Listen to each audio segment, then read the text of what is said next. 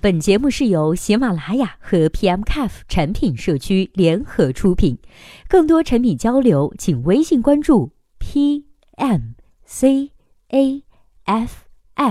公众号获取。Hello，大家好，欢迎收听本期的节目。今天呢，要和大家来分享的文章呢，我们之前有提及过。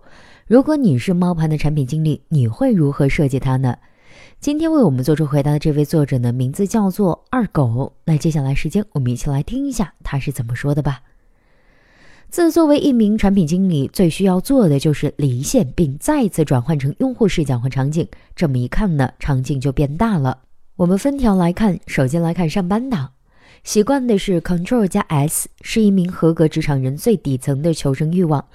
但是，假如有一天你的电脑坏了，周末的时候老板要某某文件，要找一个 N 年以前的文件时，现实打脸都来不及，怕是你分分钟想去见马克思。二爱拍党，爱拍照，爱晒照。爱玩爱记录，观看这部分人群的影像资料就可以让你觉得活在公号里。但是有一天他的硬盘坏了，手机坏了，单反坏了，GoPro 坏了，无人机变形失败解体了的时候，除了他本人，其他人都会在心里默默的献上小白花吧。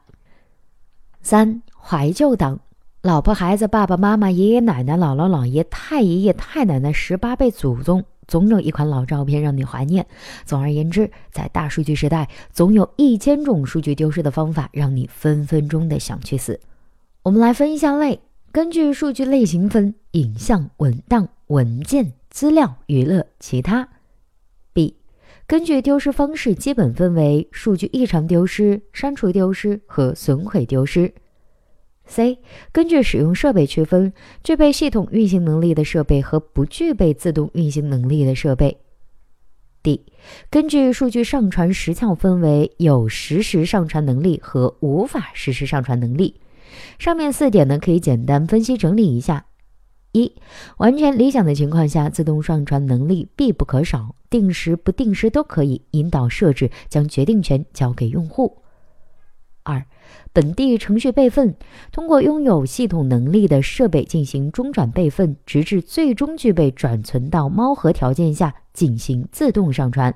三、分分钟吃流量不可取，这部分很简单，不多说了，自己去悟吧。四、既然是硬盘，安全性是第一位，隐私性也很重要。云盘在隐私方面表现平平，这方面做突破点，不失为一种办法。五、用户自行管理需要备份的方式和捆绑自己的数据设备，一机在手，数据我有。好了，以上就是本期节目的全部内容，希望本期节目能够对您有所帮助。如果对待这个问题呢，您还有自己独特的见解，或者是想发表的意见，欢迎登录 PMCF 产品经理社区，我们期待您的精彩回答。那我们下期再见啦，拜拜。